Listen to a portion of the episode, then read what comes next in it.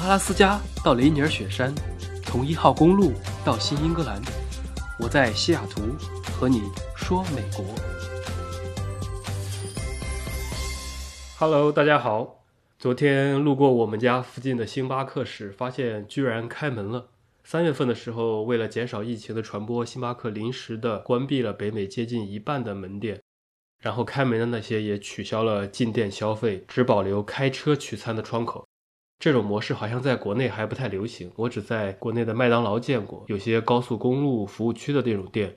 几年前在某个大学城的麦当劳也见过，都叫做来得速。这个相当于不下车，有一个专门的窗口。在车里摇下窗户来点餐、付钱和取餐，很节约时间。然后这种模式在美国非常的多，因为呃这边很多地方面积比较大，客流又没有那么拥挤，就比较适合弄这种。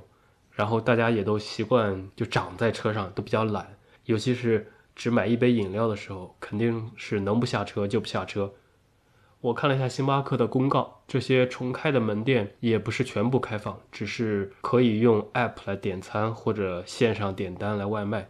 店内的服务依然是暂停的。不过这也算是个好消息，不然这些餐饮行业肯定不太好过。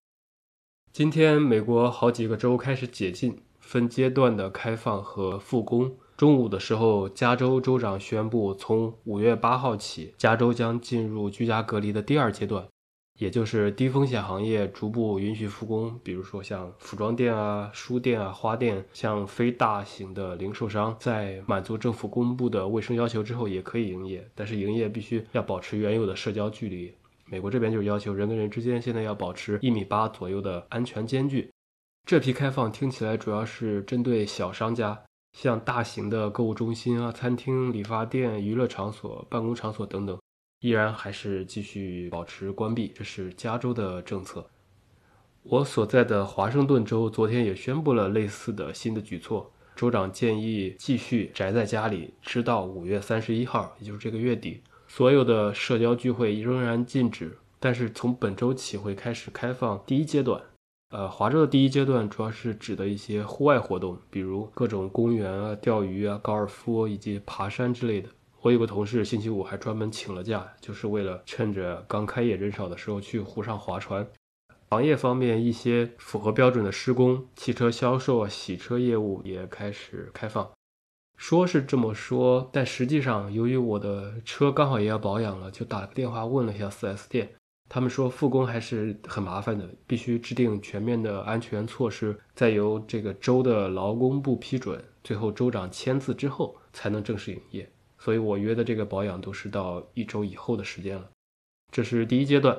那按照颁布的政策，复工的第二阶段是从五月二十五号开始，开放五个人以内的户外娱乐活动，开放露营和海滩，开放制造业、房地产、零售业和这个理发店。理发店也算是终于可以开了，我身边好多人都两个月没有剪头发了。我在网上去看很多那个理发套装。就是像推子啊、剪刀之类，凡是性价比高的，基本上都卖空了，可见这个需求还是很旺盛的。第二阶段里面最重要的是一个餐馆允许营业了，但是规定要低于一半的容量，就是说，如果你是做一百个人的餐馆，只能开放五十个人，然后每桌还要限制在五个人以内，跟这个国内一开始的时候还是挺像的。即使这样，我感觉还是挺危险的，应该不太会到店里去吃，估计跟我现在的情况差不多，还是打包回来在家吃比较多。还有一个比较重要的方面就是关于办公室业务，第二阶段会允许部分开放，但是不鼓励，依然建议远程办公。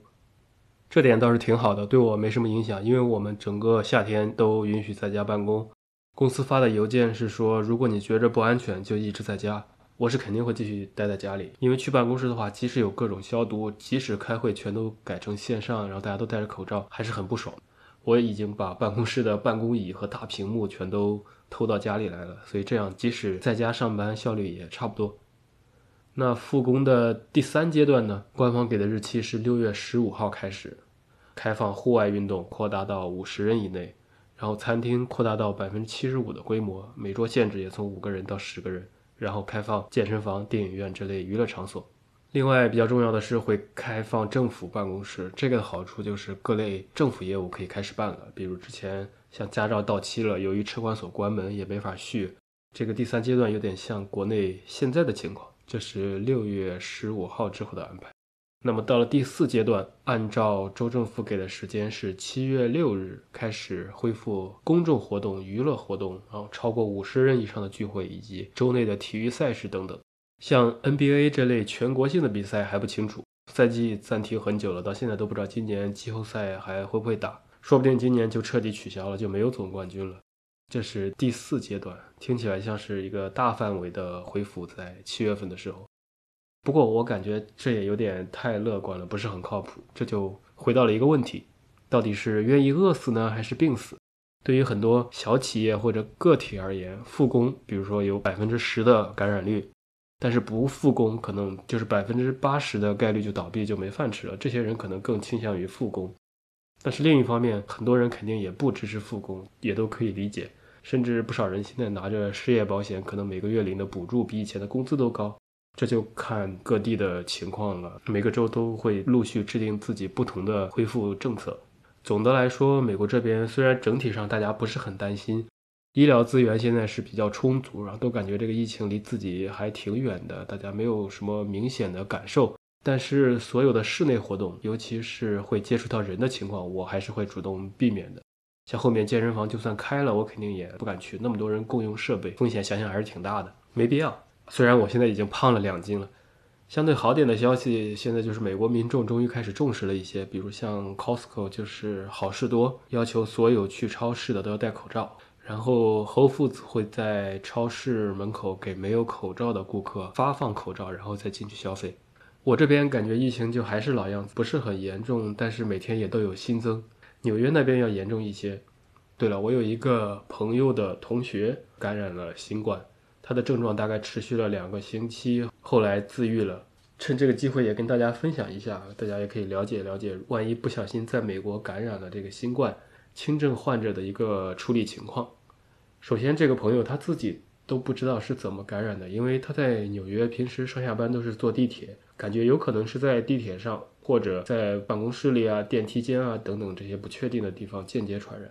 因为他没有接触过任何确诊的人。所以这个来源就不得而知了。整个过程是这样的：第一天的时候，星期一，他感到有点这个干咳的症状，然后就一直在家休息了两天，也没有出门。第三天的时候，出门买东西淋了点雨，加上有点降温，回家后就感觉到浑身发冷，咳嗽也加重。一开始只是觉着可能是淋雨感冒了，但是到了晚上睡前开始忽冷忽热，也感觉到心跳比较快，就像人紧张的时候能听到自己心砰砰砰跳的那种那种感觉。于是就怀疑自己发烧了，测了一下体温，果然三十八度三。接着他就赶紧吃了一颗泰诺就睡觉了。第二天早上醒来后测了一下体温，还是三十八度左右，稍微降了一点点，但同时出现了很多更多的症状，像身体乏力啊、酸痛啊、食欲减退、味觉和嗅觉也开始变得迟钝，有咳嗽的症状了，但是一直没有流鼻涕。这个时候他怀疑自己可能是新冠肺炎或者是流感。因为他们的初期症状确实还挺像的，接着这个朋友就赶紧去网上买了个家用的那种小的血氧仪来记录自己的血氧状况，以备不测。然后每几个小时来测一下体温，来记录自己的身体状况。他是每隔六个小时来吃一颗泰诺这种有退烧效果的感冒药，然后一整天的体温基本上都是在三十八度以上，整个人说是非常不舒服，就是发烧那种昏昏沉沉的感觉。可能有人会问，为什么不马上去医院呢？因为大家可能不了解，在美国看病，一方面是比较麻烦，不像国内到医院马上就看；另外呢，是一般的发烧感冒，你就算去了医院，也就是让你喝水。你想什么输个液啊，或者什么快速的好啊，打个抗生素啊之类的，根本不可能。输液只有这种手术的时候或者比较严重的情况才会有。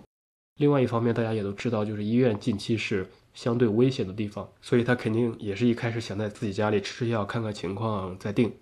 那么又过了一天，到了星期六的时候，他在之前症状的基础上出现了腹泻啊，这个时候就赶紧跑出去检测了，因为个人感觉大概率是可能中招了。根据他的描述，护士就是先进行了一些常规的询问，测了体温和血氧，然后进行了一个快速的流感测试。十分钟之后出结果一看，不是流感。于是就进行了新冠肺炎的检测，用一个很长的棉签儿塞到鼻腔的很深的地方，取出分泌物来进行核酸检测。我在网上看这种检测的视频，感觉捅那么深还是挺难受的，感觉那个棉签都要捅到脑子里去了。然后他说整个过程有点难受，但是还可以接受。后来又拍了一下 X 光，医生说没有明显的感染和肺部症状，就让回家自行隔离去等结果了。接着这个朋友基本上就全天在家休息啊，喝水，然后每六个小时继续吃一颗泰诺，但是还是接近三十八度。这期间他也有好几次感觉到心跳非常的快，但是好在去看那个血氧的数值一直都还正常。又过了一天，他就收到了医院的电话，说这个检测结果果然是阳性。然后医生就问了一下他这两天的情况，由于依然还在咳嗽，但是像乏力感减弱，他食欲也有所恢复。然后医生就建议继续服用泰诺，不要吃布洛芬之类的药物，然后主要就是休息。如果体温没有达到三十八度五，也可以考虑物理降温。这期间，那个朋友也询问了医生有没有其他药可以吃，然后按照医生的说法是目前依然没有任何的特效药。他的病情属于普通轻症，可以自愈，只需要充足的休息和补充这个水分和营养即可。就这样又过了一天，开始有所好转，能够稳定在三十七度五到三十八度之间。然后除了干咳之外，其他症状也陆续开始消失。虽然还是有点累，但是精神状态很好。这种情况持续了两天左右吧。然后据他说，就是基本上每天都能感觉到越来越轻。那么到了第二周周末的时候，他再去测体温和血氧都是非常正常的水平，还有一点咳嗽，但是其他所有的症状都已经没了。所以他现在就是在等症状彻底消失之后去复检一下核酸。感觉他的症状和病程的进展还是比较典型的。然后期间也咨询了国内方舱医院的医生，方案都差不多。对于轻症患者，方舱主要也是提供支持性的治疗。像一些抗病毒的药物，目前没有明确的临床实验证明有效，因此在身体状况还不错的情况下，只能保持营养、水分和充足的休息，都是建议自我隔离，等待疾病自愈。当然，如果是比较严重的话，比如呼吸困难或者血氧有问题，或者有一些基础的慢性病，美国医生也是建议立即前往急诊或者打九幺幺了，因为重症还是很紧急的。我这个朋友只是一个个人的情况，一个单独的例子，不具备什么普遍的参考意义。不管怎么说，整个这么个过程对我还是很有借鉴意义的。我买了感冒药啊、退烧药啊、血氧仪啊等等，以防万一。然后我家附近开车五分钟就有一个不用下车，可以直接检测新冠的测试点。虽然是免费检测，我希望也永远用不上吧。现在也开放了抗体检测。我身边有些人去查了下，就算有抗体，还是依然不能太大意，因为不确定有了抗体之后还会不会传染，或者遇上病毒变异之类，所以感觉也只能寄希望于疫苗早日生产出来吧。好了，这些大概就是本期的节目。美国个别州在分批的复工，个别行业也在逐步的恢复，但是很多公司依然鼓励未来几个月在家办公。一直在家办公也挺好，这样我就有更多的时间来录节目了。希望大家都平安健康，感谢收听本期的节目，我是戴老板，我们下期再见。